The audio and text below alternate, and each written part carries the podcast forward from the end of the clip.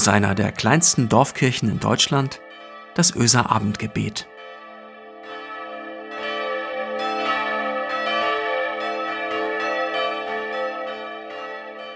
Einen schönen guten Abend, herzlich willkommen zum Öser Abendgebet. Heute ist Montag, der 12. April. Ich bin Marco Müller, ich bin Pastor der Kirchengemeinde Öse. Sie wollten eigentlich nur einen Abenteuerausflug machen, direkt nach dem Fußballtraining. Die zwölf Jungs von den Wildschweinen, so nannten sie sich jedenfalls die Mupas mit ihrem Trainer. Zwölf Jungs im Alter von 11 bis 16 Jahren und ihr 25-jähriger Übungsleiter. Vom Platz runter auf die Räder geschwungen und los. Ihr habt diese Geschichte vielleicht ja sogar vor Augen. Eine unglaubliche Geschichte aus dem Sommer der letzten Fußball-Weltmeisterschaft vor drei Jahren. Die Mupas wollten was erleben. Denn ihr Teamältester, der hatte Geburtstag. Vielleicht hatte er sie ja eingeladen, vielleicht hatte er den Rucksack voller Proviant, wer weiß. Jedenfalls fuhr man zur Tham Luang-Höhle im Waldschutzgebiet an der Grenze von Thailand nach Myanmar. Und bei gutem Wetter und ausgestattet mit Lampen tauchte man ab in die Unterwelt. Die Tham Luang Höhle schlängelt sich wohl 10 Kilometer lang in den Berg an der Grenze des Landes. Es war der 23. Juni 2018. Massive Regenfälle überraschten die jungen Leute, aber man hört es in einer Höhle halt nicht regnen, man wundert sich nur über das vermehrte Tropfen und vielleicht über das Rauschen des Wassers. So jedenfalls stelle ich mir das vor als Laie. Und dann, dann dann versiegelte sich auf den Kilometern der Höhle nach und nach der Rückweg für die Kinder und die Jugendlichen. Einfach weil das Wasser immer weiter stieg und diese kleine Fußballmannschaft, diese Wildschweine, sie saßen fest im Berg. 13 junge Menschen, nur einer von ihnen erwachsen, die anderen teils Kinder. Licht am Ende des Tunnels, in einem Tunnel hat man wenigstens eine Idee davon, dass es irgendwo da hinten um die Ecke gehen muss. Aber was, wenn man sich ernsthaft fragt, werde ich eines Tages dieses Dunkel verlassen? Wird es eines Tages wieder hell um mich herum sein? Wird es wieder ganz normale Tage geben für mich und mein Leben? Ihr merkt, diese ganze dramatische Geschichte, die hat am Ende auch so etwas wie ein Gleichnis für dunkle Zeiten und für bittere Not. Und ganz ehrlich, ich habe länger darüber nachgedacht, ob ich das überhaupt darf.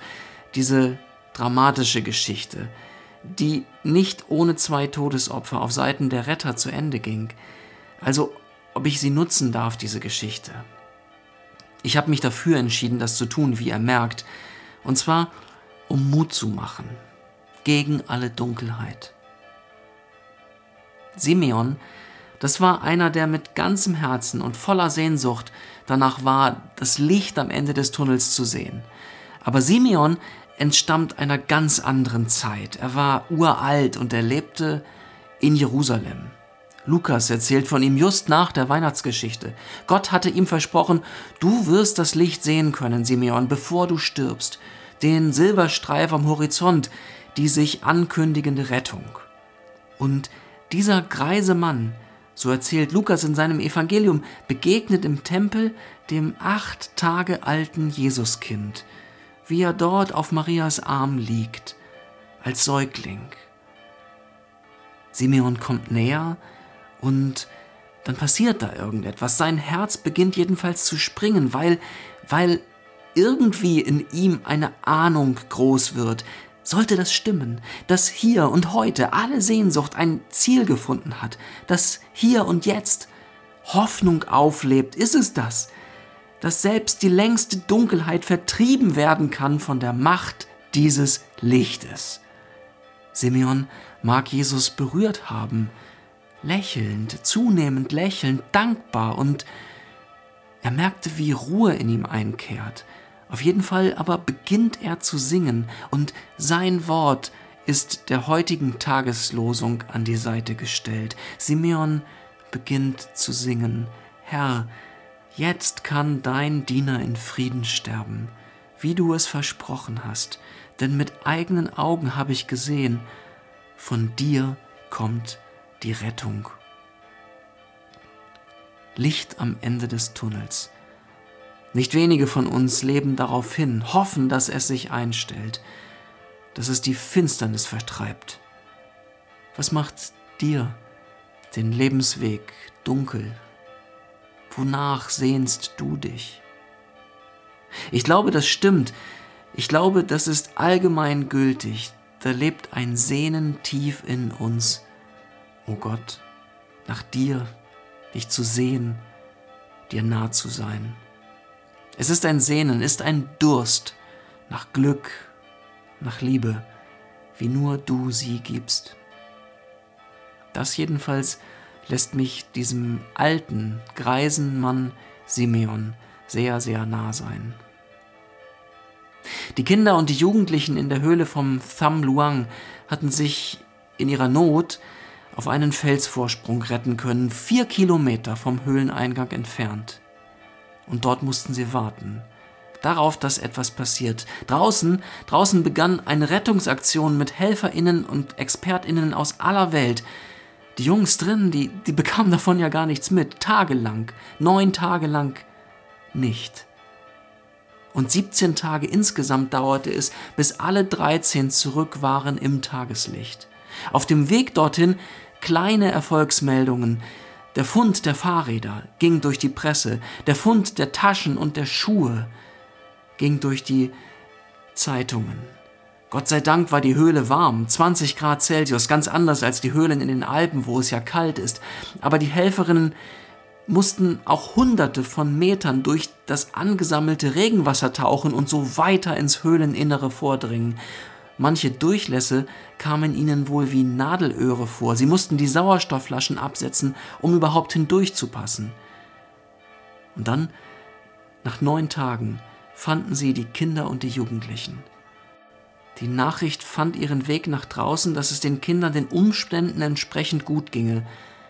Am schwächsten erschien den Helfenden zu diesem Zeitpunkt der Trainer, der 13. der Gruppe. Er war durch das Dunkel hindurch der Anker gewesen. Er hatte Halt geboten, hatte seinem Team all sein Proviant überlassen. Ein Fels, an dem die Jungs sich hatten festhalten können.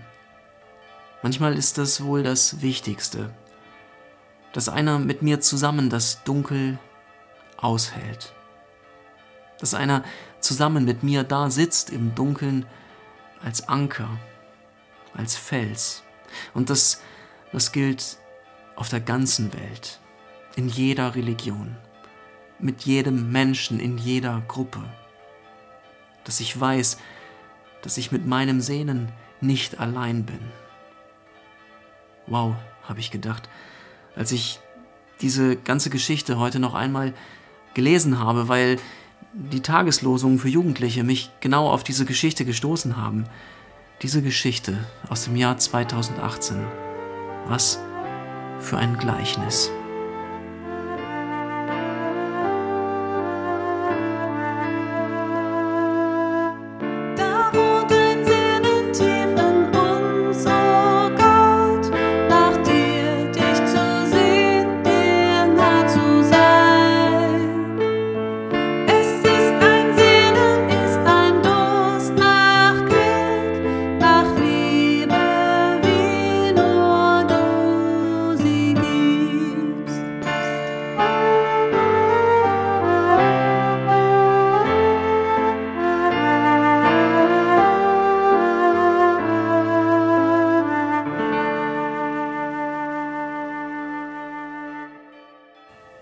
Lasst uns beten.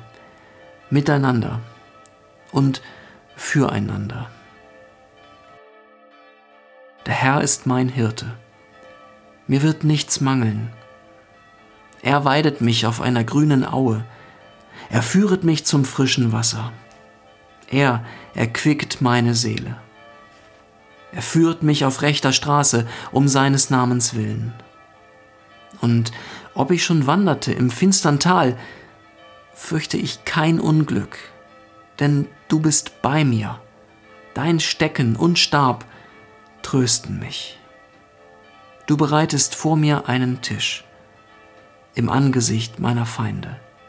Du salbest mein Haupt mit Öl und schenkst mir voll ein. Gutes und Barmherzigkeit werden mir folgen mein Leben lang. Und ich werde bleiben im Hause des Herrn, immer da. Amen. Es segne euch, Gott, der Allmächtige und Barmherzige, der jeden Morgen seine Sonne aufgehen lässt über dieser Welt, der uns frei macht von Sorge und Angst, weil er für uns sorgt und unseren Raum weit macht, der uns belebt mit Licht und Wärme und seiner Liebe. Amen.